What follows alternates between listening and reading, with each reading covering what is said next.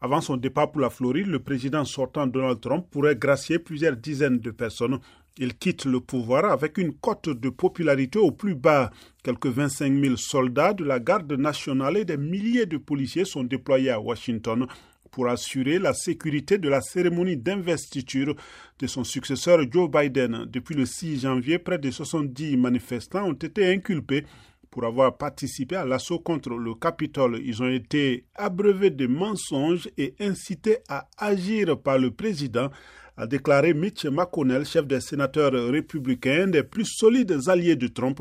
Mitch McConnell avait même fait savoir après la mise en accusation du président Trump qu'il n'excluait pas de le juger coupable lors de son procès au Sénat.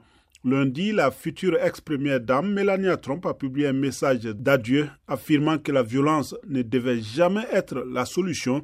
Le gouvernement sortant a de son côté annoncé d'ultimes décisions dont la plus spectaculaire est celle du secrétaire d'État Mike Pompeo de considérer que la Chine commet un génocide contre les musulmans ouïghours.